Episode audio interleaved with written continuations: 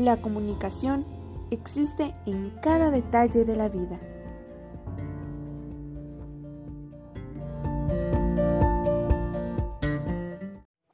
Hola, ¿qué tal amigos?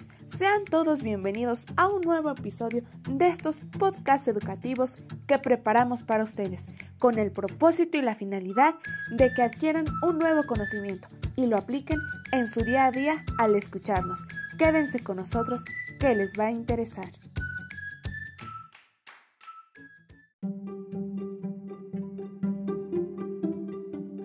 Y así es, el día de hoy hablaremos sobre un tema en el cual ya lo introdujimos al principio. En nuestra frase, la comunicación existe en cada detalle de la vida. Y así es, todas sabemos que la comunicación no solo se puede interpretar de manera oral, sino también escrita. Y hoy hablaremos sobre ella, sobre la comunicación escrita, los diversos puntos que en ella se encuentran, las características, en sí, realmente no sabemos qué es la comunicación escrita, pero hoy lo vamos a descubrir, así que quédense con nosotros.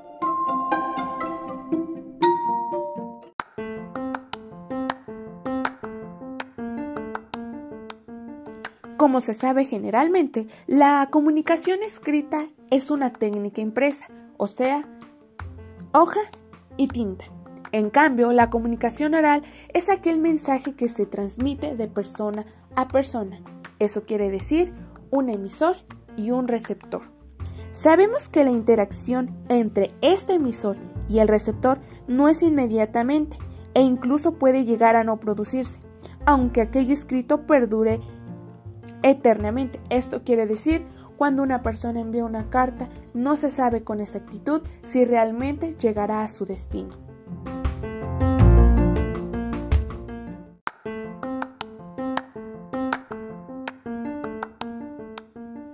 Como todos sabemos, de igual forma, la comunicación escrita va a variar, ya que podemos comunicarnos a través de cartas, de folletos, de periódicos, etc mientras sea escrito.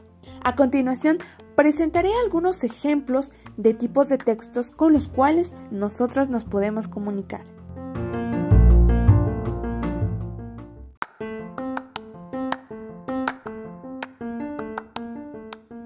Daremos inicio con el tipo de texto argumentativo. La intención comunicativa de este tipo de texto es definir ideas y expresar opiniones. ¿ok? Y este va a responder a diferentes, diferentes dudas que se tienen, diferentes interrogantes, las cuales son ¿qué pienso? ¿Y qué me parece? Un ejemplo claro puede ser algún artículo de opinión, de crítica o de prensa, los cuales los autores dan su opinión acerca de un tema el cual les generó duda en ese momento y al responderla, aclararla, deciden compartirla con la sociedad. El tipo de lenguaje que va a utilizar un tipo de texto argumentativo va a ser el uso de verbos que igual tienen que expresar una opinión.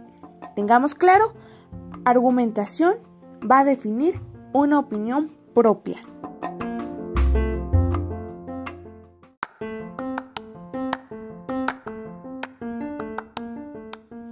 El siguiente tipo de texto a mencionar es el descriptivo y su intención comunicativa va a ser contar cómo son los objetos, las personas, los lugares, etc.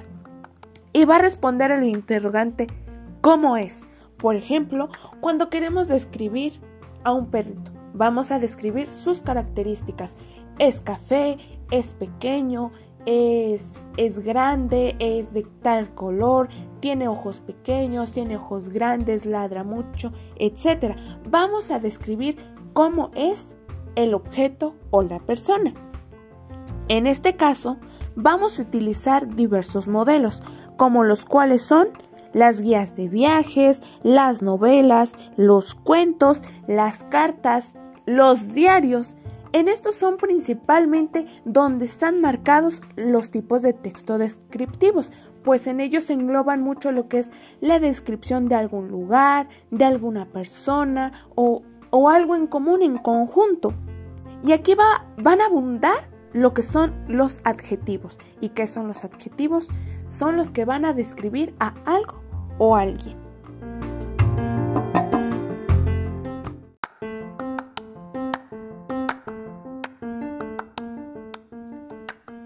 Dentro de la comunicación escrita también se comprende lo que es la composición de textos creativos. Se entiende que la creatividad es la forma particular de solucionar problemas y se va a caracterizar por culminar en un producto novedoso y útil para el individuo y para la sociedad. Sabemos que la creatividad va a estar regida por el hemisferio derecho y el cual nos va a permitir crear algo nuevo. Tenemos un paquete ya prefabricado y este paquete lo vamos a innovar, lo vamos a recrear haciéndolo único. De eso se trata la creatividad, de innovar y de mejorar. Y es ahí cuando se nos presenta un problema, cuando tenemos que pensar, buscar entre los conocimientos previos, como ya les mencionaba, los recursos y los elementos que se puedan aplicar en una situación semejante. Del mismo modo, podemos reconocer el concepto de creatividad como la resolución de problemas para el caso de la escritura. Entonces, entendamos que la creatividad es innovar y en el caso de la escritura, la creatividad va a ser la resolución de problemas.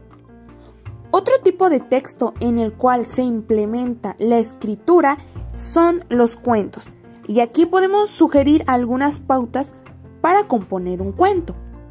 Una de ellas, y tal vez la más importante y principal, es que debemos observar de manera minuciosa y detallada de las cosas sencillas que nos rodean. Hay que tener en cuenta que para escribir hay que divertirnos. Se deben describir los cuentos para despertar la imaginación, como anteriormente se hablaba de la creatividad. Y el móvil para escribir un cuento puede ser cualquier observación de cualquier elemento de lo más simple y más sencillo que se observe.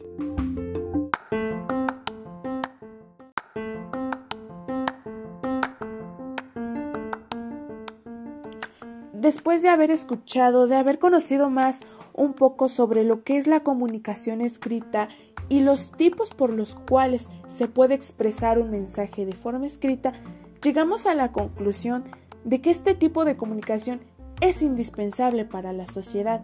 Claro, una persona se puede comunicar de forma oral con otra, pero eso no quiere decir que dejemos de utilizar lo que es una comunicación escrita.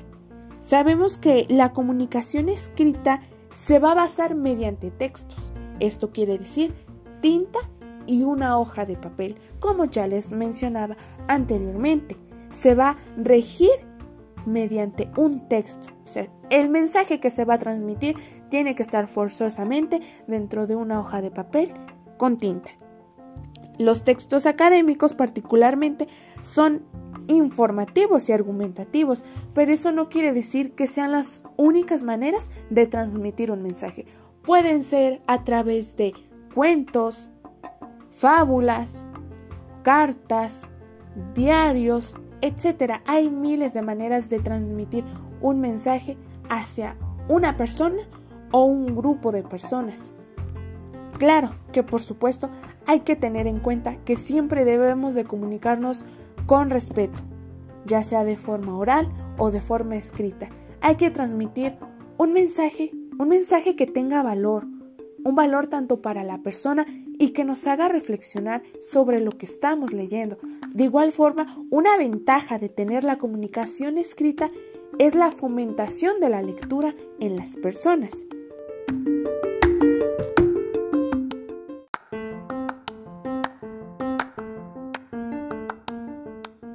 Amigos, hemos llegado al final de este podcast pero sin antes agradecerles por su atención y el tiempo que han dedicado en escucharlos. Esperamos que esta información les haya sido útil o les sea útil en un futuro.